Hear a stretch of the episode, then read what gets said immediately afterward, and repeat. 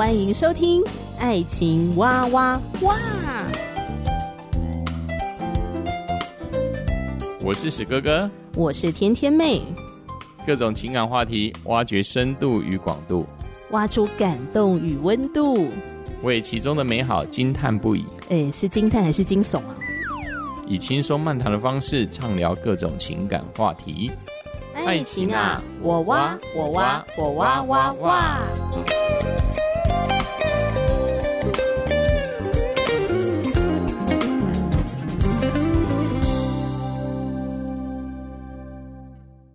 我是天天妹。今天呢，要继续邀请的特别来宾就是我的好朋友恩平，欢迎。Hello，各位听众，大家好。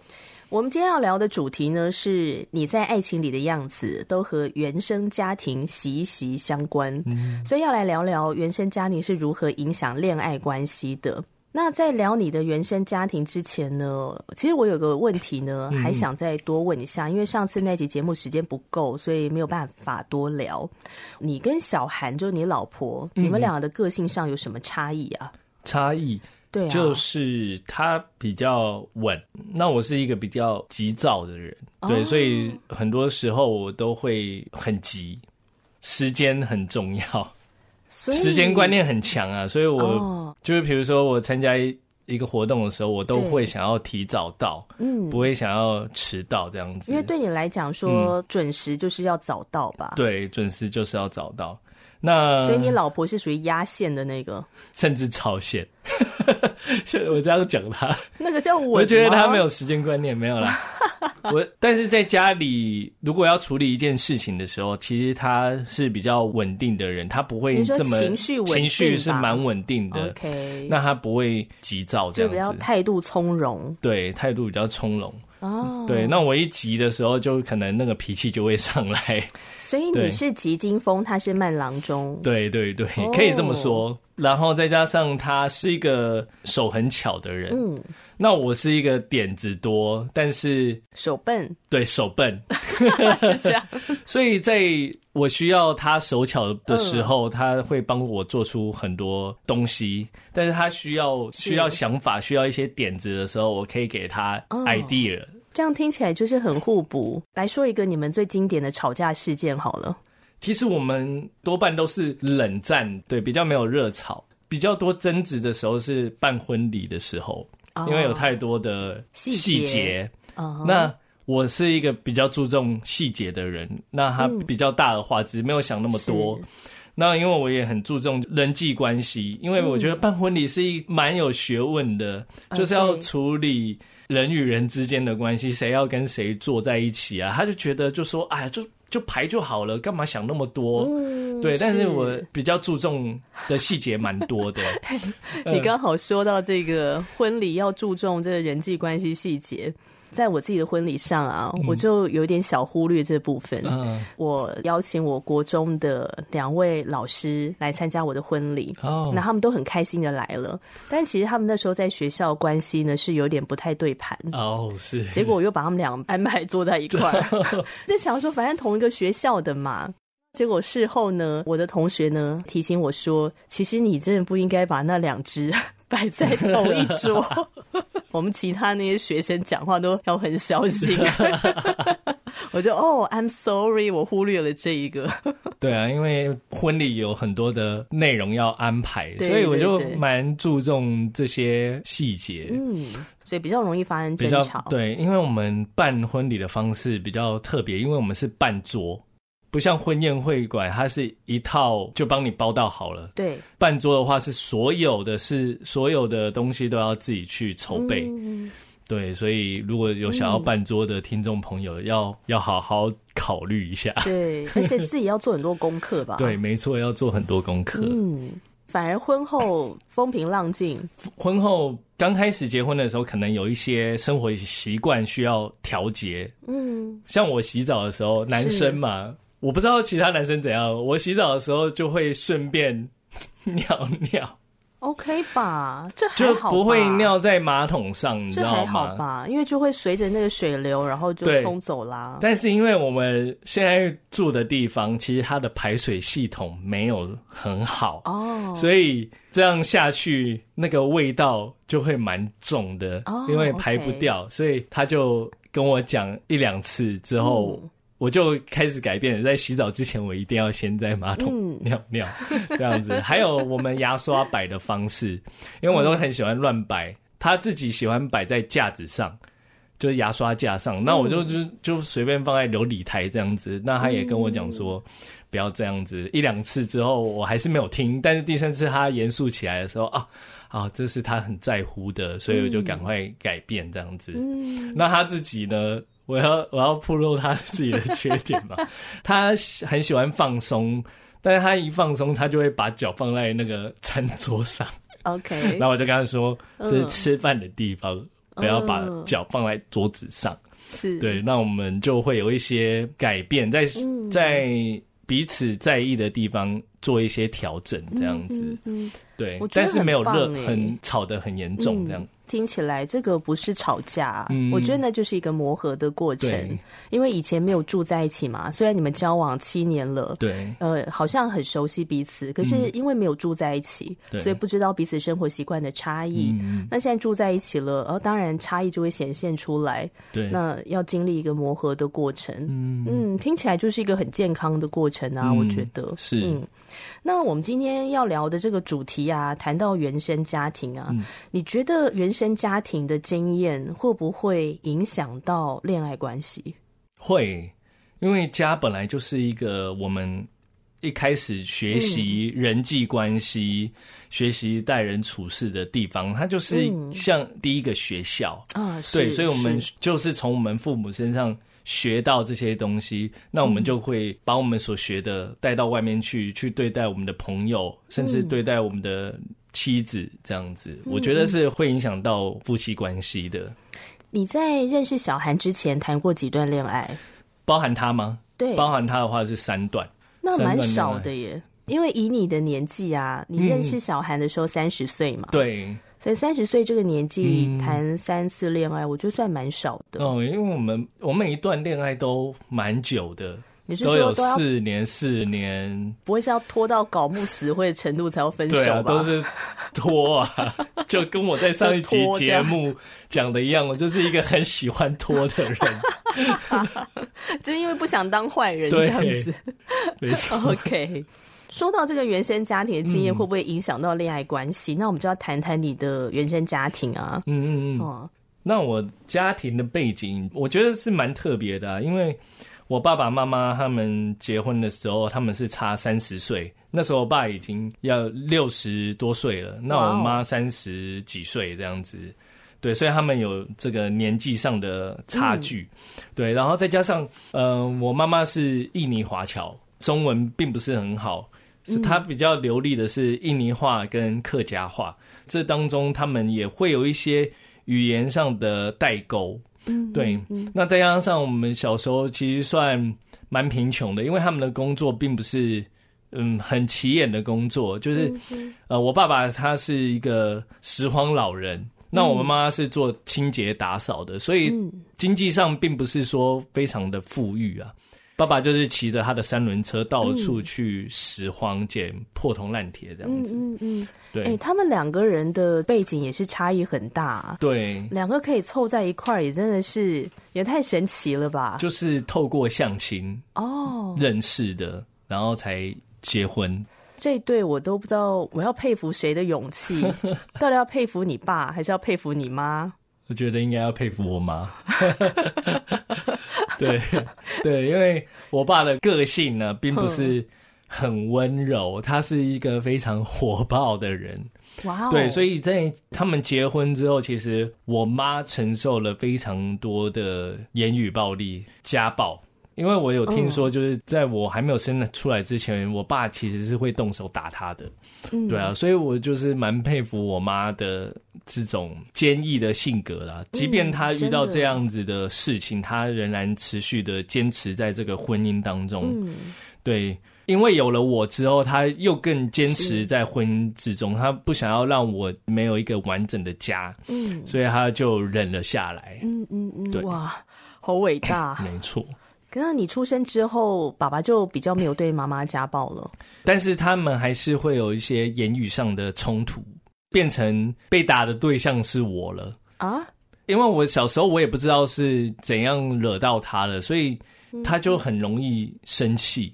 他不会好好的跟你沟通，说你不应该这样做，他就直接开扁。我印象有很深刻的一件事情，就是说他有一次拿皮带打我。哦，一般人用皮带打是用那个皮的部分嘛，但是他是用那个铁的部分，直接 直接往我的脑袋上敲下去。太可怕了！对啊，所以这一敲，你知道吗？台湾就少了一个厉害的律师或者是医生。对啊，所以就是蛮可怕的。对啊，对，甚至有一次把我往地上拖着走，就是想要把我赶出去。这真的很可怕耶。对。哈，哎，我觉得我真的好。好讶异哦，因为你想想看，嗯、你是爸爸，因为他算是老来得子哎，呃、对，对不对？你看他跟妈妈结婚的时候，他已经年纪那么老了，没错，好不容易有你这个儿子，嗯，你是家里的独苗嘛？独苗，对，对呀、啊，还往死里打的那种，怎么会这样子？对，就是你会觉得很纳闷，因为我，我真的是你亲生的吗？对啊，我真的会很纳闷。可能就是因为年纪上真的差蛮多，因为那时候有我的时候已经六十六岁了，嗯、所以其实就是年纪真的差蛮多的。嗯，就是有一些观念上就是会有一些代沟，嗯、无法沟通状态、嗯，就是有一种无法沟通的状态、嗯。那你觉得你爸妈他们有办法沟通吗？他们其实也没办法好好沟通哎、欸，因为语言上的隔阂。对啊，对，所以他们真的没有办法好好沟通。所以很长时候就是争吵，情绪来沟通了，对，用情绪，然后都很激烈 这样子，没错，很激烈，甚至他们有一次很激烈到到要拿刀互砍，两、嗯、个人已经拿刀出来了，我就在旁边，我也那时候我还小，我没有办法做出什么样子的，我没办法阻止他们，是。对，那他们最后还好没有砍在彼此的身上，而是。一气之下砍在一一张椅子上面，是，所以但是砍下去之后，那张椅子就是有一道刀痕嘛，嗯，当下没有把这个椅子丢掉，所以就一直在那边，所以每次我们看到那个刀痕的时候，就会想起那件事情。对，这个 这两个人当初非常的不成熟，一言不合，然后就砍了这张沙发。对。可是我觉得那种心里面的那种，你知道情绪的伤害，嗯、被打，或者是说言语上的一些羞辱什么的，那种伤害应该蛮大的吧？对，是蛮大的。那我觉得，呃，行为上的暴力对我来说还没有比言语上的暴力更强。我觉得言语暴力反而对我来说是蛮大的影响的，嗯，因为他常常会说我是一个没用的人。嗯，然后他觉得我不会成功啊，你做什么事情都不会成啦。嗯，对啊，所以导致我的个性其实是蛮自卑的，很没有自信。嗯，所以做任何事情的时候，我都会会退缩。嗯，一有任何新的改变的时候，我就不敢去挑战，不敢去尝试。嗯，就会想要躲在别人的背后。嗯，不想要自己出来跳出来做这件事情。嗯。觉得这样的一个影响也会反映在恋爱关系上吗？会啊，就是会逃避啊。比如说，像对方问出很重要的问题的时候，哦、我就会想要避而不答。比如说结婚这件事情，嗯，哦，要不要结婚？那我们心里面就会想要逃。嗯，那你想想看哦，你在家里面，然后又没其他兄弟姐妹，就是爸爸跟妈妈嘛，那他们两个又沟通不来，嗯，那你跟他们也是有点沟通不太来，那你在家里面想说话的话，那要怎么办？还是也都不说话？就是非常的沉默，嗯，对，没有办法跟家里的人聊心事，很多时候就是自己跟自己的对话而已，嗯嗯，嗯对。不过你说妈妈有做一件事情让你蛮感谢她的，是什么事？哦，就是她把信仰带给我。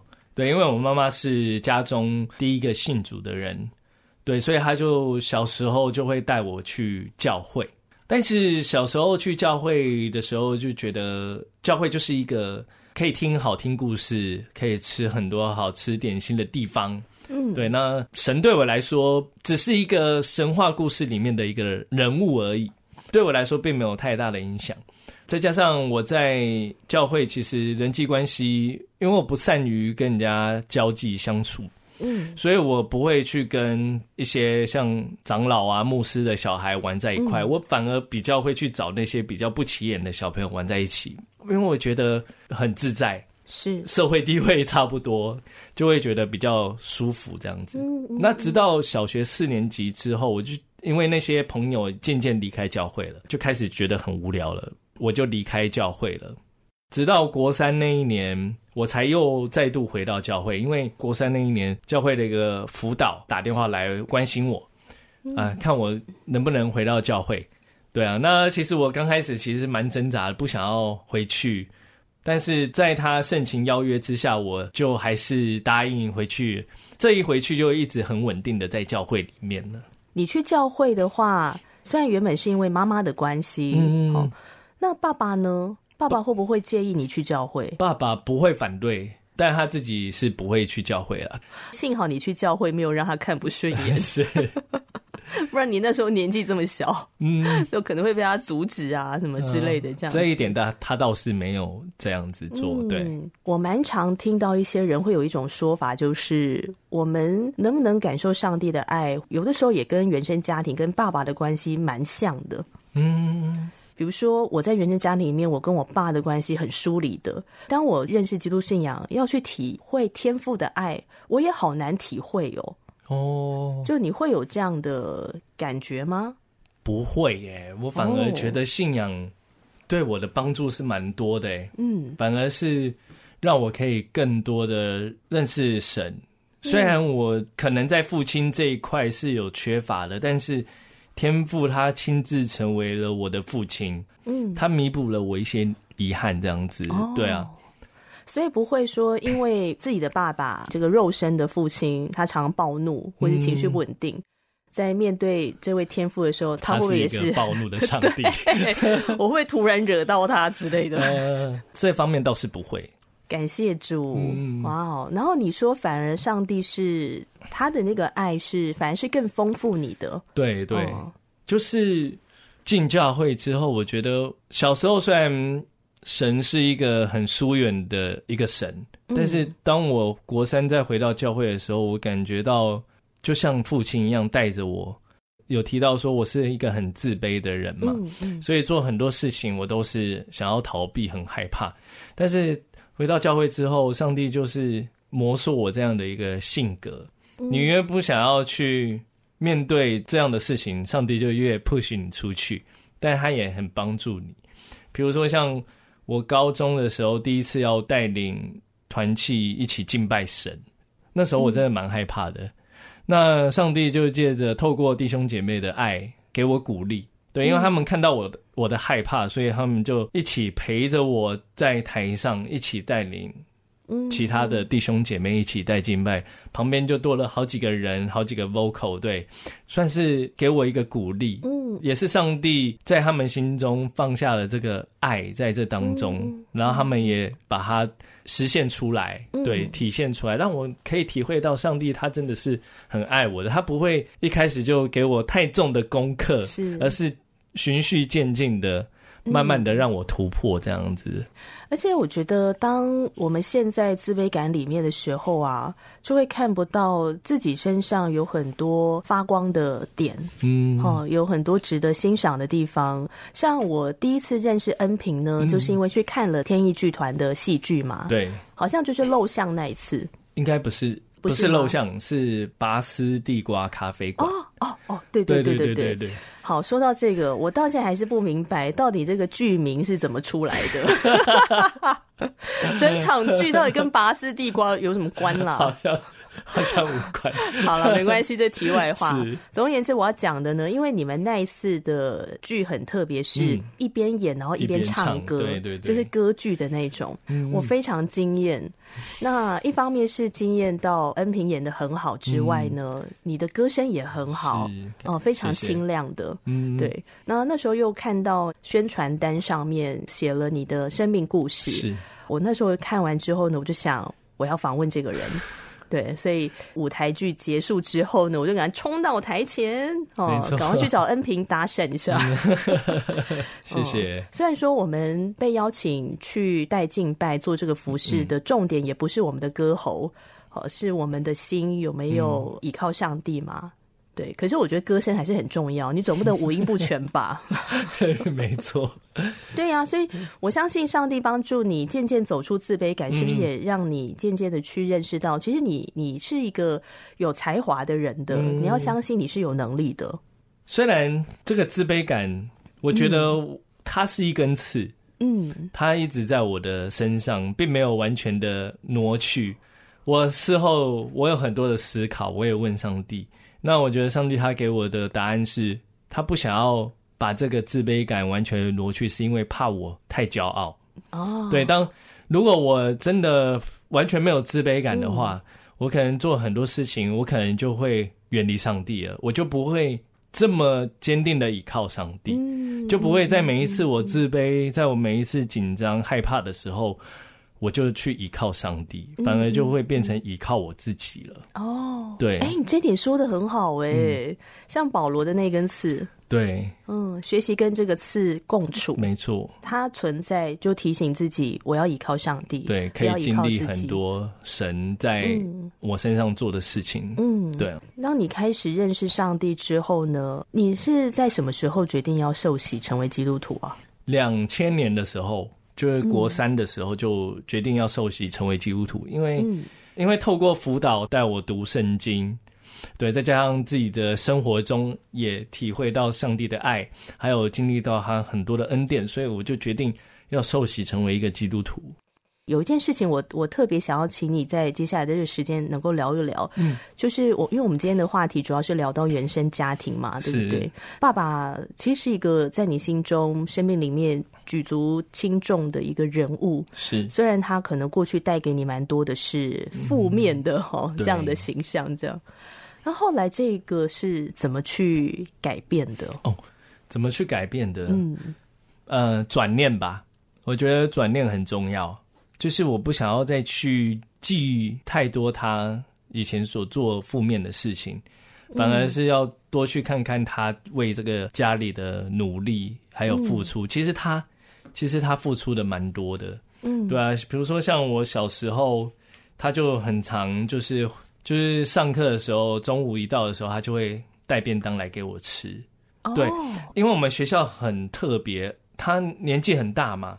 我们学校，我们那个国小哦，他是要爬很高的楼梯才可以到校区的，嗯，对，那个楼梯真的是很长。他那个年纪那么大了，他还愿意每天这样子来送便当给我吃，我觉得是蛮感恩的。嗯，对啊，虽然送便当到学校来的时候，大家都以为他是我的阿公。哦，是，他们就说你阿公来了，阿公来让你送便当了，有一种很心酸的感觉。对啊。然后再加上他的职业是拾荒嘛，其实他也是很努力的在做他这个工作。嗯，有好几次我都可以跟他出去，坐在他的三轮车上面，陪他一起去捡报纸啊，捡破烂。有时候也可以捡到很多很好玩的人家不要的玩具或者是漫画，呃，让我可以有一些娱乐啦。呃，还有在我念书的过程，其实他都一直提供学费。到到大学都是这样子，我真的没有自己去赚钱去付我的学费。我觉得他做的也是蛮多的。那时候其实我的牙齿没有很好，就是龅牙嘛，他也出钱给我去矫正的。所以我觉得不要去看他太多不好的一面。嗯，对，甚至到我当兵的前戏，嗯，那个是他生命的最后一个阶段了。对，那当兵的前戏，他就跟我说。他有一天晚上就语重心长的跟我说：“你要去当兵了，你要好好的听长官的话，要顺服长官。”嗯，因为他以前其实是一个逃兵呐、啊，所以他不希望我会步上他的这个后尘，他不希望我会变成像他那个样子，所以他希望我在军中是能够听话的，顺服长官的指令这样子。那那时候讲完这段话的时候，他就跟我抱在一起，那是我第一次感受到。父爱，嗯，对，那是我第一次有印象中唯一一次抱我的一次吧。可能小时候有抱，但是我没有印象了。但那次的拥抱，我感觉是非常的温暖的。嗯，所以他其实也有一些改变。对啊，嗯、所以我就是多去记他好的一面，嗯，然后那些不好的就把它忘了，就交托给上帝。那些不好的一面交托给上帝，这个过程你觉得是需要饶恕的吗？对啊，是需要饶恕的。你觉得这个过程算不算是跟原生家庭和解啊？算是跟原生家庭和解吧。要不然的话，本来可能有蛮多的纠结，没有办法放掉。嗯。对啊，如果没有办法放掉的话，嗯，可能对我现在也会有一些负面的影响吧。就是原生家庭的阴霾，时不时就会像那个黑暗的那个网罗，你知道吗？一直来纠缠啊，这样子。我自己身边蛮多三十几岁的朋友啊，嗯、开始去回溯自己的原生家庭、欸，哎、嗯，因为就发现自己不管是面对工作，或是面对人际关系，哦、呃，感情，或者说在婚姻当中了。就是大家会渐渐的发现，哎，我有一些生命的状况，嗯，是需要回溯原生家庭的。对，然后他们就开始去回溯他们的原生家庭，他们与父母的关系，然后也在走一条要和解的路。嗯，那有些人现在还在走，有的人走得非常的辛苦，有的人走得很顺利，嗯，每个人不一样。这样是，嗯，我觉得和解之后，其实对我的婚姻关系应该是也有蛮大的影响，因为我就不会。像过去他们的那个模式就不会发生在我我现在家里的这样的模式这样子，嗯，比如说爸爸遇到不顺遂的事情，第一反应就开始暴怒了，嗯，那我反而是会冷静下来，隔一天我们就会尽快的去修复那样子的关系，嗯，嗯，对，不会像过去父母那样子，就是他们热战之后。